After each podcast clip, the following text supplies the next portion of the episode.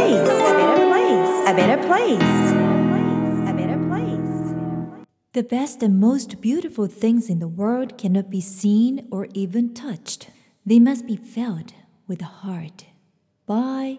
Helen Keller 世の中で最も美しいもの、極上のものは目で見ることも触ることもできません。心だけで感じられるものなのです。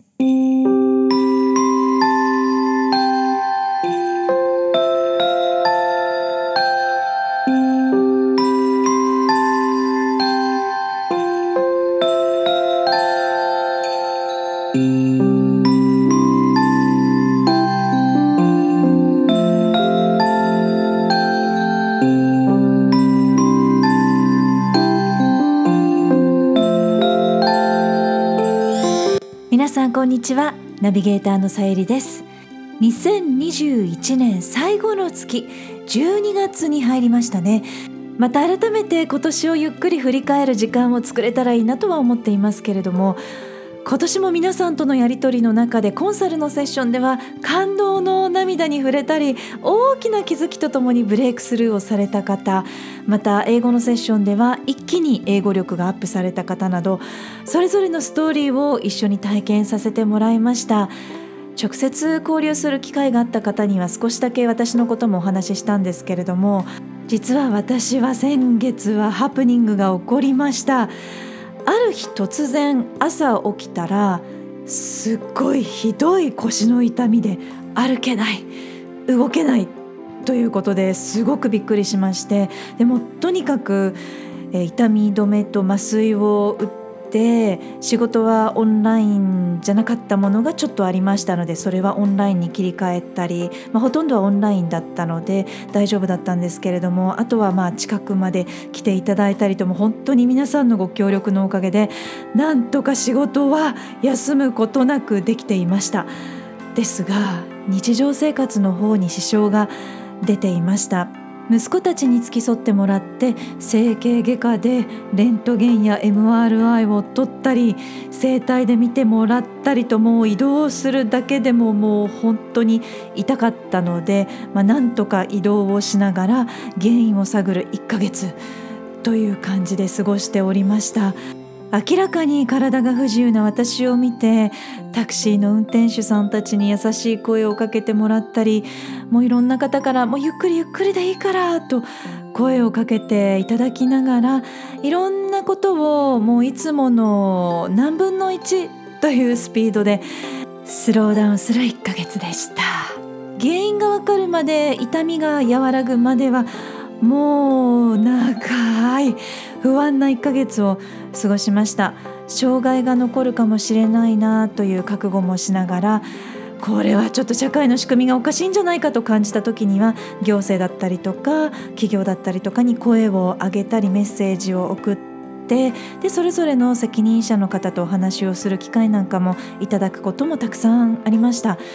どんな立場の方も社会で孤立しないように優しい声かけ優しいコミュニケーションが取れる社会が本当に必要とされているなぁと改めて感じました。また落ち着きましたらゆっくりとストーリーをシェアする機会なんかあればいいかなと思っています。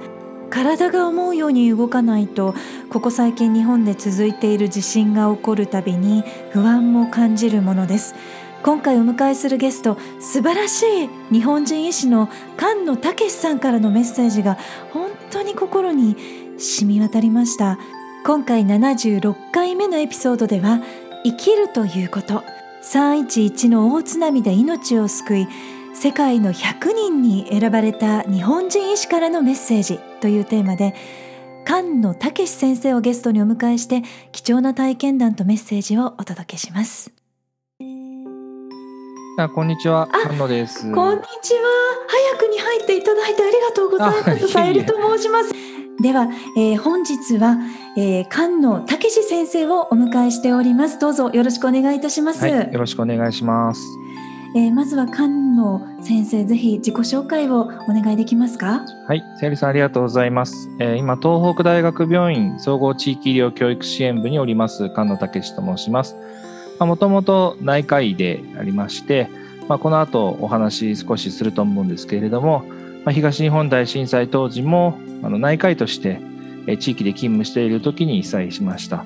でまあ、あの現在その中でも消化器内科をある程度専門にしてますので消化器内科と、まあ、その総合地域医療教育支援部いわゆる総合診療部を掛け持ちしているような感じで大学病院勤務をしております。ありがとうございます。本当にあのご多忙な中今回はお時間をいただきましてあの収録時はビデオで録音させていただいてるんですけれども白衣のまま先生にお時間を作っていただきました。本当にこの度はお時間いただきありがとうございます。いえいえありがとうございます。まずは菅野先生が10年前になりますけれども東日本大震災の当日体験されたことをぜひ教えていただければと思います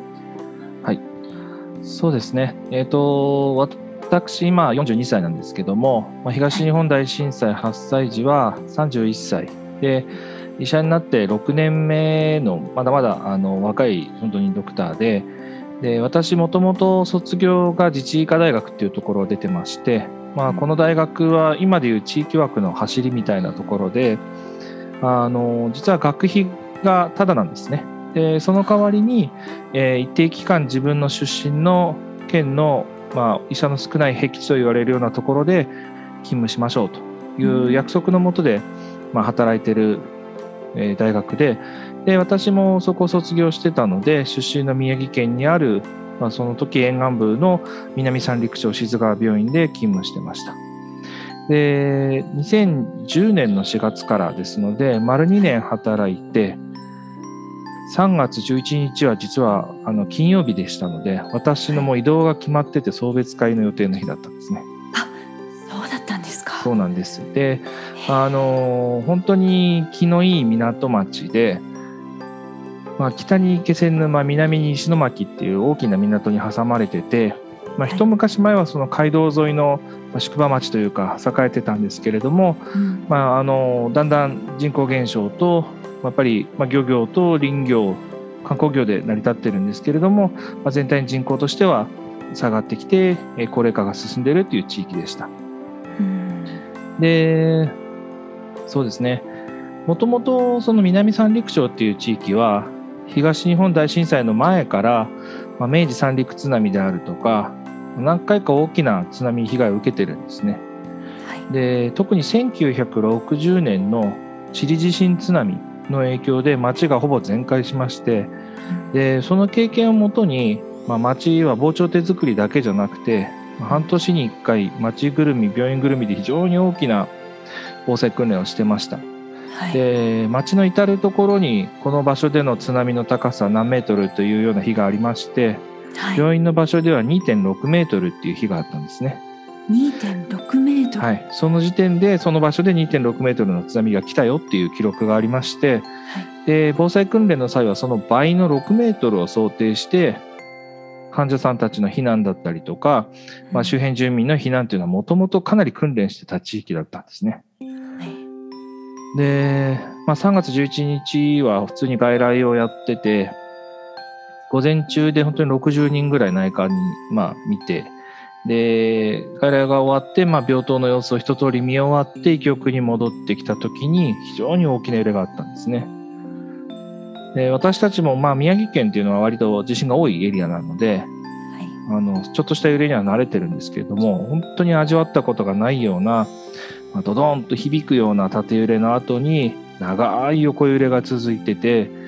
でその横揺れの間に、まあ、私、医局っていうところの2階にいたんですけど、本棚が倒れてきて隣のパソコンから火花が散ったりとかしてで揺れてる間に携帯携帯電話の緊急地震速報が鳴ってでどうも三陸沖が震源地らしいという状況が分かったんですね。で、まあ、あのまあ、揺れが収まったところで病棟を見に行きました。で病棟は初めからその6メートルの津波を想定しているので3階4階にしかなかったんですね。で建物全部は5階建てだったんですけど、はい、3階4階見て回っても誰も怪我人は幸いいなくてスタッフもみんな無事だったんですね。うん、でマニュアルでもその3階以上に逃げろって書いてあったんですけど、うん、あんまりちょっとこうマニュアルにこだわらないでできるだけ上に人を逃がした方がいいんじゃないか本当の三陸沖が震源地らしいということと味わったことのない揺れだったのでで看護部長と話し合いまして、まあ、最上階の会議室ぐらいしかない5階に向けて患者さんの搬送を開始して周りの人たちもまあどんどん逃げてくる人を5階に誘導している状況の中で津波が来たんですね。まあ、訓練は訓練でしてたんですけれども、はいまあ、それが6メートルなのか8メートルなのかっていう根拠はほとんどないんですよね。まあ、うんそういう経験があったっていうだけなので、うん、あの最上階に向けて人の移動を開始している中で実際は運びきれないうちに津波が来たんですね。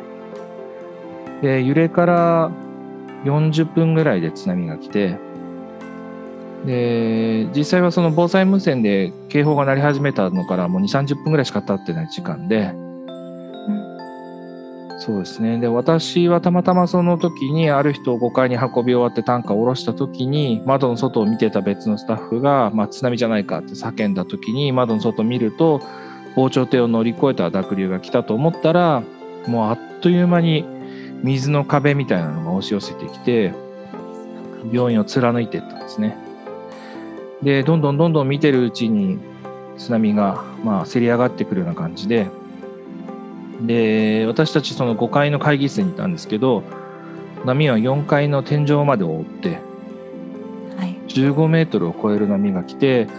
私たちのその5階も足元が濡れてくるぐらいまで上がってきたんですね。はい。もうあっという間の出来事でうん。本当に運びきれなかった患者さんたちとか、まあ、実は運んでる途中のうちのスタッフも飲まれて死んだんですよ。でまあ3分の2ぐらいの方が亡くなっていっぺんに。目の前で。そうですね。で、そういう時って、私たちって、その、例えば、アメリカのホラー映画とか見ると、みんなスクリームっていうと、ギャーって言ってるじゃないですか。実際はそんな場面にはならなくて、はいもう呆然自失としてしまうんですよね。言葉が出ない、うん、目の前で何が起きてるかわからない状態になってしまって、うんで、本当に、ただ、もう自分は死ぬんだなっていうのは直感的にすごく感じて、で、周りの人たちは、特に看護師たちは油性のマジックで、お互いの体とか、はい患者の体に名前を書き合ってて、うんで、私は普段は、あの、結婚指輪は手汚れる仕事なのであまりしないんですけど、はい財布から指輪を出してはめて、で手握りしめて窓の外見てたんですね。こので大津波に飲まれるだろうという覚悟を。その時にしたということですよね。まあ、おそらく死んでしまうから、まあ、あの死んだ後に自分の家族が、まあ、自分の亡骸を見つけられるようにと思って指輪をはめたりとか名前を掛け合ったりみんなしてて。本当にもうダメだっていう時間が30分ぐらい続いたんですけどは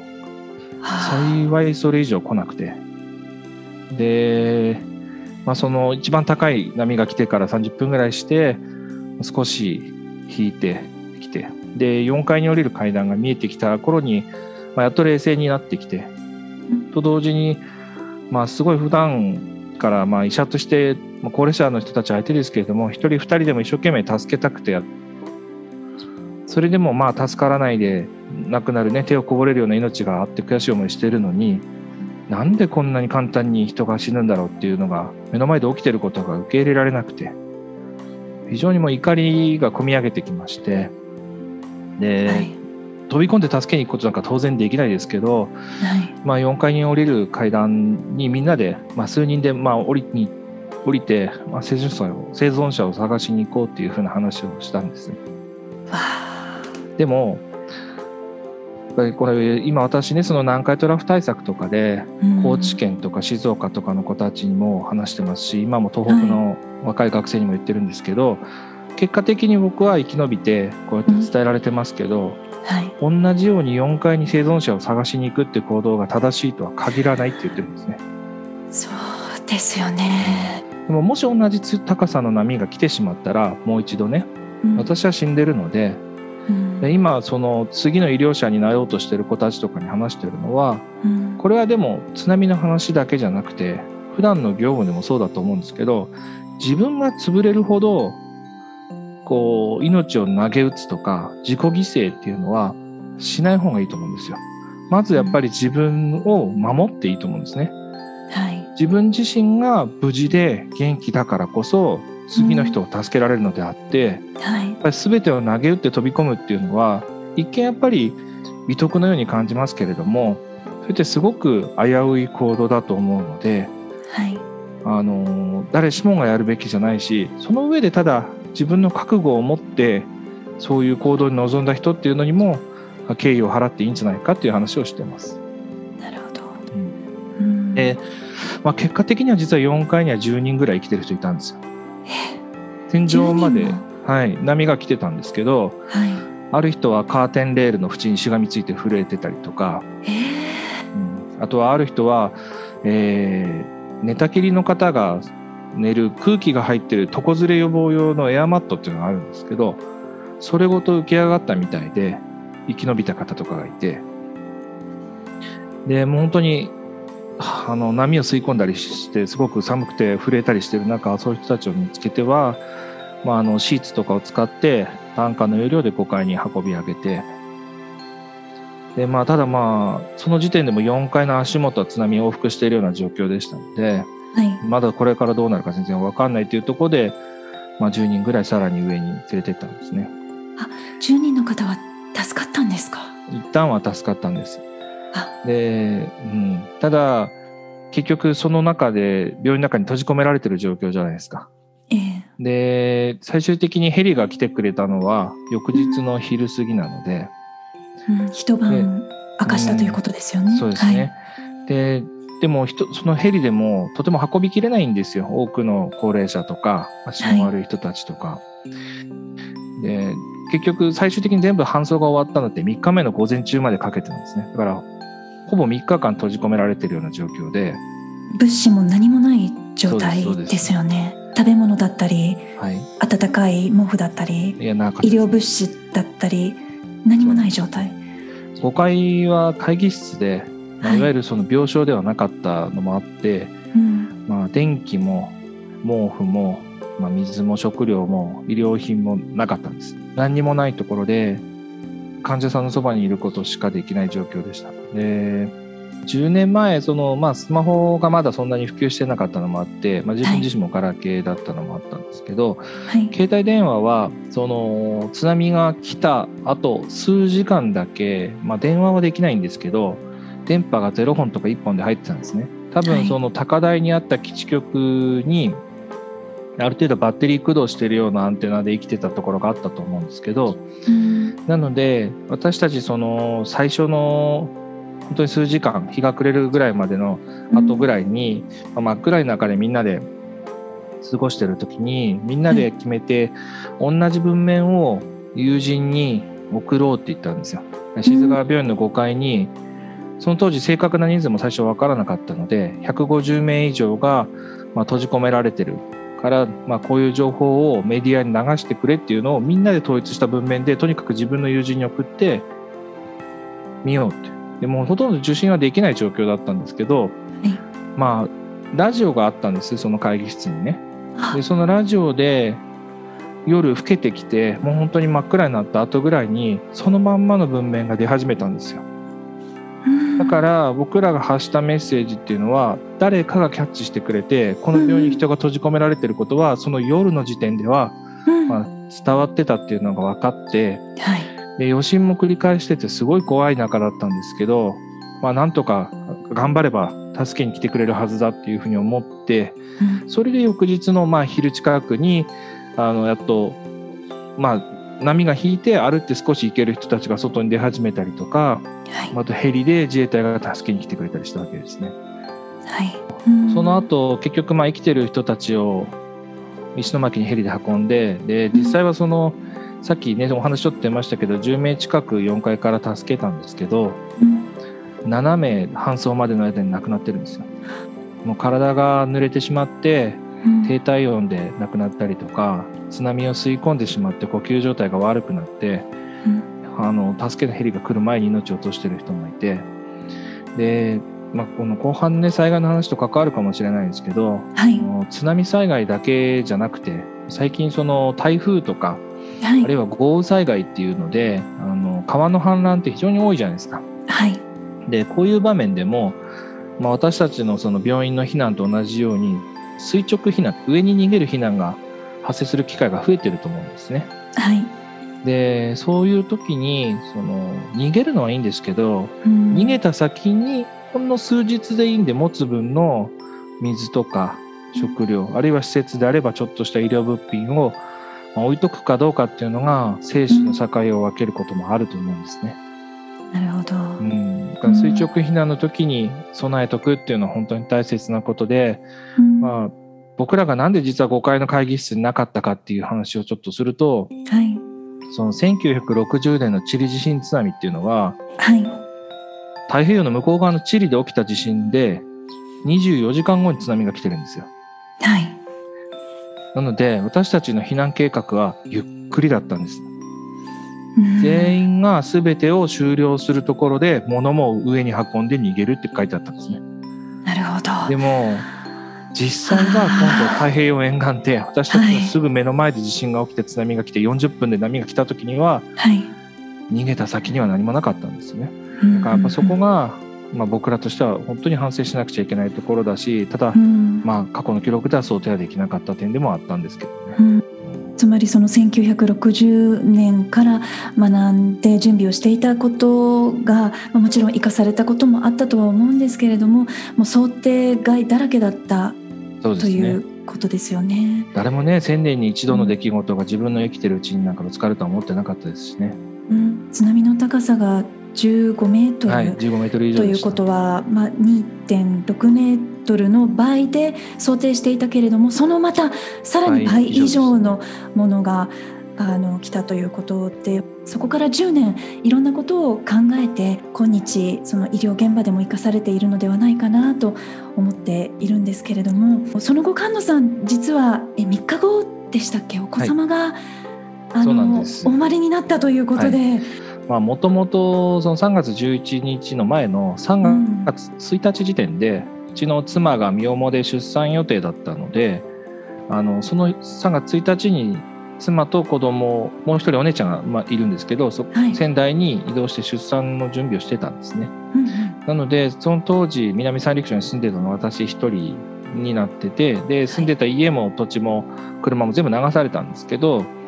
まあ、家族は生きてたんですね。で3月13日に私がヘリで助けられて運ばれた先の石巻から友人のドクターが車を貸してくれたので仙台に車で戻って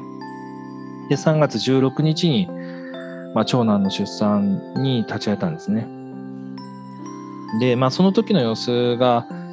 ちょうど NHK の取材班が来てうん？で新しいね震災後に新しい命が生まれるところを撮りたいっていう話が最初あったみたいで、はいではいまあ、その取材の人たちが「お父さん何してたんですか?」っていうところで「僕は静川病院でこういうふうに被災して」っていうふうなところを言ったらまああの生と死っていう両方ですよね。そこを目の当たりにして、やっぱり医療者として思ってるとこみたいなのがこうニュースになってで、まあ、それが NHK オンライン通して世界中にまあ流れたっていうのが僕が最初に注目される一つのきっかけにはなったんですね。と同時に、まあ、その16日に長男が生まれたことで、はい。まあ、自分自身は命本当にからがら生き延びたっていう状況だったんですけど、うんやっぱ父ちゃん頑張れよと言われてるような気がしたので背中を押される感じがして、はい。もう一回南三陸町に戻ることにしたんですね。はあ。で3月20日に支援チームの、まあ、同窓生の仲間のグループの車に乗せてもらってはい。もう一回南三陸町に入って自分のできることを探そうと思ってうん。でそこから1ヶ月、まあ、寝袋で避難所生活しながらいわゆる医療急性期活動っていうんですかね。災害急性期活動をはい。そこで展開して地元の医療者として、あのどんどん来る支援チームの人たちって基本的にはその土地の人ではないですよね。はい。でその場所を知らないし誰がキーパーソンかもわからない人たちなので、はい。その人たちをどういうところに、まあ、どういう避難所があって誰がキーパーソンかというところをつないだり、はい。まあ、ちりぢりになった私たちの病院スタッフも各地の避難所にいたので、うん。まあ、彼らを中継点のハブにすることでうん私たちその実は1万7,000人の人口の南三陸町のうち、うんはいまあ、1,000人が津波で死んではいや最大時ね1万人が家がなかったんですよ。あわあ2人に1人が家がないってとんでもない状況で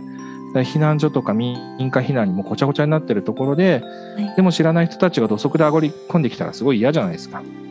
はいでしかもいつ続くか切れるかわからない支援みたいな感じだとすごく不安だと思うので、はい。まあ、そこの調整役として医療統括本部っていうマネジメント部署をうん。あの私と同僚で立ち上げて支援チームを受け止めるっていう災害救済活動を1ヶ月間やってたんですね。で、えーそれを1ヶ月はい、でそのように過ごしながらタイムズ紙はいはい世界で最も影響力のある100人に選ばれたのがちょうど1ヶ月後くらいでしょか。そううですね。はいあのいろんな支援の中でイスラエルのグループが、まあ、戦場で展開するようなミニホスピタルみたいなユニットを丸ごと置いてってくれたんですよ。でプレハブ6棟分の医療機材と発電機と電子カルテで結ばれてる形になったので、うん被災後1ヶ月その4月16の時点で支援ではなくて仮設なんですけども地元の医療者が立ち上がることができたんですね再開できたんですよ仮設診療所としてな。るほど。で、まあ、それを見届けたところで私のもともと後任で来る予定だったドクターが手を挙げてくれたのもあって私はその、えー仮設の再開の16日の翌日17日に仙台に戻ってきたんですね。で戻ってきたら4月の20日にメールが来てでそれがはいタイムズ紙からで、 in invitation って書いてあってあなたはタイムの選ぶ世界の100人に今年選ばれましたつきましては、ニューヨークでレセプションパーティーが来週あるので来てくださいって書いてあるんですね。あ翌週だったんですね。そうですそうですそうです。仙台帰ってきたすぐで。でびっくりというか最初、はい。そのいわゆるスパムメールとかフえ。えィッシングメールじゃないかとあなる思ほ。ど。信じられなかったということですよね。え えあのなんだこれはと。す。るとね1万円取られるタイプのメールに見えたんですけど、あはのそこに書いてある番号にかけると確かに編集部につながってい。で本当かって本当だって、ええ。でもですよ。うん。実はフライトチケットもくれないしうん グラントも出さないしそうなんですか？ホテルも取ってないんですよ。まあでもあの一旦はまずそんな話をちょっと聞いても急に納得できないので一回確かに。電話をじゃあ返事またするからって言って切ってはい。で、まあ、一緒に働いた同僚とかあるいはその、まあ、今お世話になってる東北大学の医局のねあの当時の教授とかにあの言ったんです私なんか選ばれたって言うんですけど、日本中みんながこんなに苦しい思いしているのにはい。なんで私なんだって、あなるほど。うん、はい。まさかそんな風に選ばれるなんてとっても思ってなくてうん。でもう本当に上司とか仲間に「えどうしよう」って言ったらうん僕は最初そのレセプションパーティーなんて行く気全然なかったんですよ。そのような大変な時期にそうですよ行くなんてお祭り騒ぎしてる場合じゃないよっていうのが正直な感覚だったんですけど、うん。あの聞く人みんなが行ってこいって言うんですね。わあ。それはししてくださったんですね。やっぱり頑張ったかどうかじゃなくて、うん。苦しんでる日本人の思いを伝えてこいって言われたんですよ。うん、あメッセンジャーなんだなと思った時にあじゃあまあ自分にもやれることあるかなと思って行きますっていうことでもう一回うん編集部に電話して行くことにしたんですね。ああそうだったんですね使命を感じて世界にこのメッセージを伝えなくてはという思いでニューヨークに行かれたということだったんですね。あのこんな見出しがついていました。In Japan's tragic hour he risked his life for others、うん、悲劇の時間に、えー、菅野先生は他の人のために自分の命を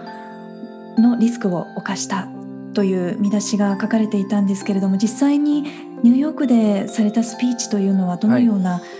感じだったんですか、そうですね。えっ、と、まあ、本当に初めてでもう最後だと思うんですけど、レッドカーペットを歩いて、で、随所随所で、まあ、メディアプレスっていうか、その人たちに話す場面があって、はい。で、あと中に入ってホールでも、まあ、あの、たくさんの招待客がいるので、まあ、そういう人たちと、えー立食あるいはテーブルに座してお話しする中でのスピーチっていうのがあったりして、で、まあ、いろんな機会をもらって実はその中にあの今大統領になってる方とかいろんな人がいたんですけど、大きく伝えてきたのは2つで、まあ、それこそ、うん、仲間から言ってもらったことなんですけど、まあ、自分が選ばれたことは大変光栄だけれども私個人の業績ではなくて、まあ、今も苦しんでいる日本中のえ被災した人たちのぱり戦いの象徴だと思ってるっていうことを言ったんですね。で私たちは絶対に負けないので見ててほしいっていうのがもう一点のメッセージで。でそう言ったら本当にねいろんな人がいろんな反応を示したんですけど、はい、多かったのは日本人はなんで黙ってるんだって言ってました。そうやってちゃんと助けてほしいとか見ててくれとかってメッセージを出すと、答えてくれる手は世界中にいっぱいあるんだって日本のこと助けたいと思ってる人はいっぱいいるんだって言われて、うん、一方で日本人にとってその何て言うんですかね耐えることって美徳と、うん、ある種美徳にされるんですけど、はい、本当は助けてほしいってちゃんと言った方が、うんうん、自分も楽になるし助けてくれる手がやってくるっていうのをすごく感じて、うん、もうフォックスあ言っちゃダメなのかな。大丈夫です。インタビュアーが マイクを僕に向けてきた時に最初半分ふざけてんですよ。ああいうアジアムービースターって言ってきたんですよ。ジョークで言ってきたんですけど、はい、そういう人たちに対してさっき言ったようなメッセージを伝えたらインタビュアーが突然泣き出して僕にハグして「いや本当に私たちは助けたいと思ってるんだよよく来た」とかって言い始めてあやっぱりこの人たち言わなきゃ分かんないんだなと思ったんですよ。そうなんですよ日本人はやっぱりちゃんと言葉にしていくというこれからみんなそれを学んでいかなくてはならないと思うんですけれども私今びっくりしたのが当時でも日本としては助けを求めていたと思っていたんですけれども、はい、世界から見たら声が上がっていなかったということですよね。はい、そのミゼラブルな状態だということは分かってるみたいなんですけど見て分かりますよねもちろん。誰がどういう助けを求めてて、はい、どこに手を差し伸べたらいいのか多分分からなかったんだと思うんですよね。そうか。うん、だから具体的なシチュエーションだったりとか、うん、パートナーとかそういうところを明示できればいいしあるいはその日本がもしかしたらねおごりかもしれないけど先進国って思ってたところがあったと思うんですけどたとえそういう自負があったとしてもやっぱり助けてくれとか苦しんでるんだっていう表明はちゃんと外に向けてしてよかったんじゃないかなと思うんですよね。うん、だ当時の,、まあそのね、いろんな報道あったと思うんですけど、やっぱり大変ですっていうメッセージはあってもそういうのをこう代表者がちゃんと言ったりとか海外に向けて助けてほしいっていうのを早い時期からメッセージ出してたかというと、うん、まあ、そういう点はちょっと足らなかったのかもしれないなとは思いますね。うん。パブリックメッセージという点ではまだまだこのコロナ禍日本が成長していかなくてはならない、はい、もうあの行政個人もうとにかくみんな全員でこれは学んできちんと世界にメッセージを発信していかなくてはならない。そうだと思います。10年前からそうだったということなんですね、はい、できたこと以上にやっぱりできないことを正直に伝えて、まあ、リスクコミュニケーションの基本だと思うんですけどね。自分たちにとって、ね。はい、まあ、何が課題かっていうことあるいは本当に助けてほしくて、まあ、うん何だったら何が困ってるかも分かんなくてもいい時もあると思うんですよ。アドバイザリーをくれでもいいと思うんですよね。うんうん、そういうことでもいいので手を挙げて助けを求めることの価値ってすごくあるんだなと思って、まあ、結果的にはやっぱりレセプション行ってよかったと思いました。私も今すごくいろいろなことを学ばさせていただきましたもうすでにあの今からご質問させていただこうと思っていたことがこの10年を経過してこう今の心境だったりとか当時とはまた違う思いがあると思いますし、はい、震災からそ当時学んだと感じていらっしゃったことと今その震災の経験を今あの学んだと感じることって違うのではないかなと思ったんですけれども、はい、あの今お答えもいただいたとは思うんですけれどもまた何か追加してありますか、はいまあ、その10年前に感じてたことっていうのはまさに伝える大切さということでしたね。うんうんうん、でやっぱりそれはヘルプもそうですし自分たちがこう思ってるんだって蘇るんだっていうそのフィロソフィーというかその自分たちの信念もそうですよね。うんでそこは変わってないんですけどやっぱり10年経って新たに加わってきたかなと思うのは、はい、まあ、どうやって残していくかってことですよね。残すそうですあの出来事のアーカイブの画像は残るかもしれないですけど僕らが向き合った困難だったりとか、その乗り越えていく過程で学んでることっていうのをやっぱり伝え残していきたいわけですよ。うんうん、でもそれはあのいわゆる語り部みたいな形だけでは難しいと僕は思ってて、はい、でこの10年やってきたことねその今の仕事とも絡むんですけども、うんうん。まあ、実はその医学研究として災害時にあの出血性の胃潰瘍がものすごい増えたんですよ。でこれって人間にストレスかかるとお腹痛いってなんとなくみんな思うと思うんですけど、はい。人間にストレスかけて潰瘍を作らせる実験ってできないんですね倫理的に。はい。当たり前ですよね。あなた牢屋に1週間閉じこもっててくださいとか。はい。でカメラしますよとかできないですからうん。証明できてなかったんですよ。で阪神・淡路の時に初めてまあその少し海洋増えるかもって話題があったんですけどやっぱ局所災害だったので分からなかったのが、うん。東日本で広域に被災を受けた時に宮城県全域の情報を集めた時にものすごい増えててうん。で従来のリスクであるそのピロリ菌とか薬とかもないグループが増えてたんですね。でうん。災害時の精神ストレスっていうのが単独で海洋を増やすっていうことが世界で初めて証明されてそれが僕が大学院で消化器でやってる時にまとめた研究なんですよ。データが取れてしまったという。そうですね。で、まあ、それを生かして実はその後の熊本だったりとか、はい。あの他に支援に入る時に初めから胃薬を持っていくっていうふうにだんだんシフトしてったんですね。当時はげ、その怪我の対応が中心だったんですけど、か。えーいわゆる内科系の疾患が実は胃潰瘍以外にも心不全とか脳梗塞もその発災から1週間目ぐらい直後じゃないんですよ、ちょっと経ってから集中することが分かってきたんですよ。その東日本の経験から。でそれをもとに災害医療って変わりつつあっていわゆる外科的なその怪我の血を止めるとか瓦礫の下の医療というところから一歩進んで、だけではなく、ね、内科の管理、そのしせっかく生き延びたのにその後死なないようにするためにはどうしたらいいんだっていうのがこの10年で大きく進んでその中の一部には僕らが関わってきた東北大でやってる研究というのが、まあ、前進に寄与してると思うんですね。なるほど。うーん。でもう一つその、まあ、今の部署で総合地域医療教育支援部っていうところにいるんですけど、そこの教授が石井忠先生っていうんですけど、はい。その人は当時石巻赤十字のリーダーだったんです。うん。そこで僕が例えば搬送された人ごと助けてもらったのが石井先生でその方が今僕の上司として教授やっててでその人と僕でタッグ組んでやってるのが災害保健医療人材の養成プログラムっていうのを文科省から受託して医者だけじゃなくて行政の人とかはい。保健師さんとかはい。あるいはその看護師さんとかあるいは一般の事務職の方も含めてうん。えー災害医療じゃなくて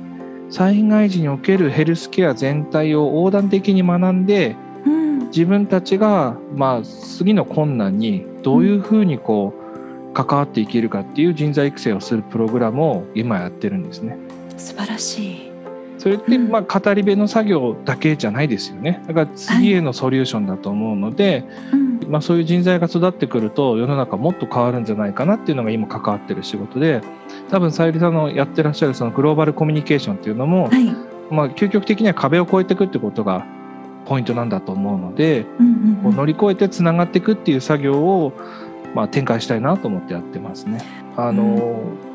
医療者側の側面としては今言ったようなその医療人材育成というところをはい。やってますし、うんあの先ほどおっしゃってくださったその被災したものとしてということでいくと、はい。まあ、この10年で実は2万人を超える方々にうん。あの被災の実際と、まあ、そこから悩みながら生きてきた時間っていうのをお話しする機会を持たせてもらっててうん。特に子どもたちにずっと続けたいと思ってるんですね。で最近も中学生とかうんあるいは本当に、まあ、大学生とか高校生もそうですけどそういうこのいわゆる学生さんたちにはい。災害対策っていうことだけじゃなくて本当に苦しい時にうん。自分の中の何を大切にしますかとか、うん。まあ、自分の命の大切さっていうのを見直す機会みたいのを、うん。まあ、できるだけ持ちたいなと思ってます。そのお師匠様は日野原重明先生なんですよ。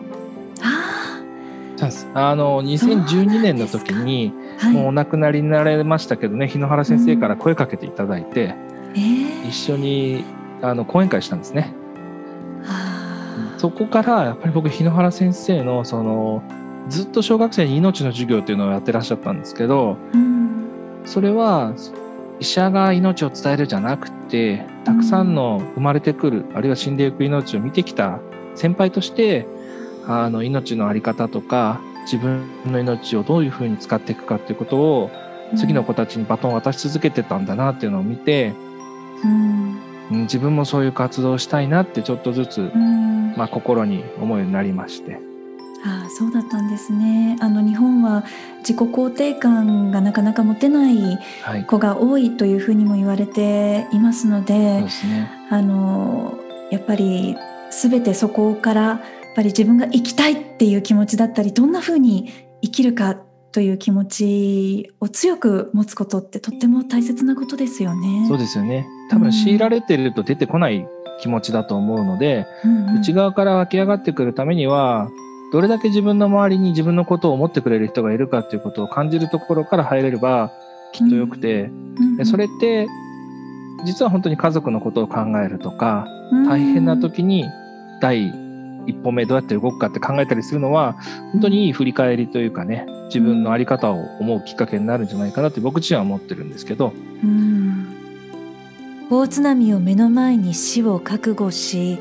目の前で救うことができなかった命や災害対策について10年間以上考え続け大変な経験をされた菅野先生の言葉には本当に重みがありました。毎日真剣に命に向き合っていらっしゃることが画面を通して私をこうまっすぐ見つめながらお話ししてくださるその眼差しから伝わってきました。人としてももう本当にとても魅力的な方でああもっとお話を聞かせていただきたいなとお話に引き込まれました。長いエピソードになりましたがとても大切なお話がたくさんありましたので時間のある時にゆっくり大切な人と一緒に聞いていただけると嬉しいです。次回後半のエピソードでは相手の気持ちを配慮した声のかけ方やコミュニケーション方法など非常時の言葉の使い方についてはっと気づきがあるような大変貴重なアドバイスをいただいています。また災害対策として何を準備したらいいか菅野先生にしかできないアドバイスもいただきました。これからの時代を私たちが生きる上で次回のエピソードからも何かヒントが見つかりますように。今回のエピソードではどんなことを感じましたか？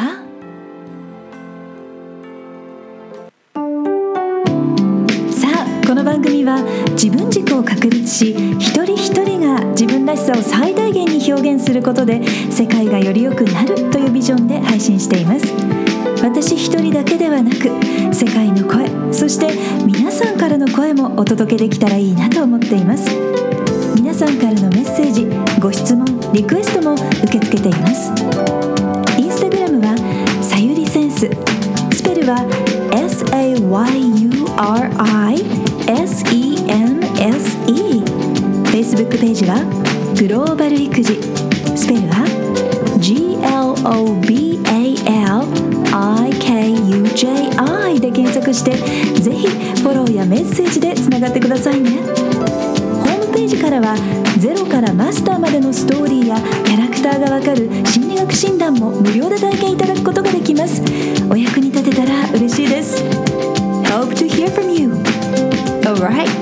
Thank you for listening. Take care and enjoy your life. Till next time. Bye bye place. A better place. A better place.